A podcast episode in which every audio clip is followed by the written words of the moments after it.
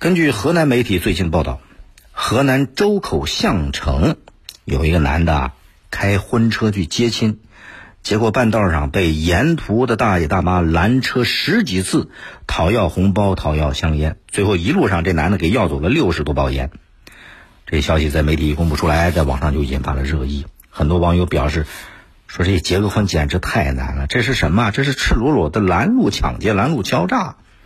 也有人建议这迎亲的男子应该报警，你不能纵容他们。呃，我们知道在一些地方的婚俗当中啊，讨彩头有这个啊，他是为了热闹，为了喜庆，办喜事儿的这个主人呢会撒一些糖啊、烟啊之类的，或者路人拦着要个喜糖，大家都跟着沾沾喜气。但是现在个别地方发展成什么了呢？强行拦着婚车讨彩头，这是打着婚俗的名义呀，这是明码标价。不达目的不放不放行，这这这这这叫拦路抢劫啊，这不是吗？根据相关法律的规定，结伙斗殴、追逐、拦截他人、强拿硬要或者任意损毁、占用公私财物，构成寻衅滋事罪；以非法占有为目的，对被害人使用威胁或者要挟的方法，强行索要公私财物的行为，构成什么？敲诈勒索，有这两种行为，轻则应该受到治安管理处罚，重的就需要承担刑事责任了。可是呢，你想，对于办喜事的这一家来讲呢，虽然碰到这种拦着婚车讨彩头，心里边不舒服，但是人家讨个喜事儿嘛，不想把事儿闹得显着挺僵的，